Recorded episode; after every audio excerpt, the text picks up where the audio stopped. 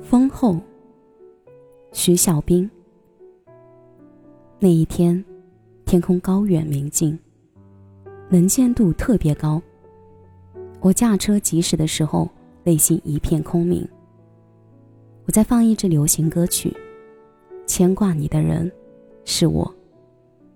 因为车窗前特别蓝的天，我竟然没有像平常那样，一听见这首歌便条件反射是的难过。我心里很平静。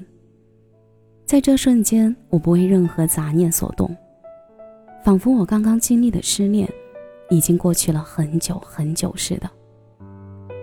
于是我有了经验，暂时忘掉失恋的有效方法之一，便是旅游。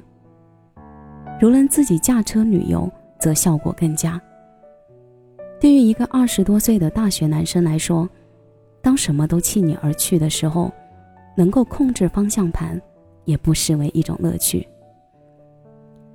半年之前，我刚刚结束的这场恋爱，似乎把我生命中储存的所有真情都带走了。他是个餐厅服务员，第一次见到他，我就完全着迷了。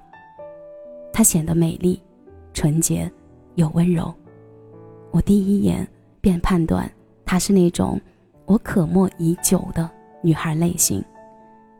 我上去和她搭话，她的谈吐随和而又大方，似乎很愿意和我交谈。当然，我的外表条件也很不差。近年来有两次拍大学题材的电视剧，导演都找到了我，当然我拒绝了。不知道为什么，我对于男人进入演艺界有一种天然的反感，尽管我十分欣赏周华健、童安格。和一阵箫的歌声。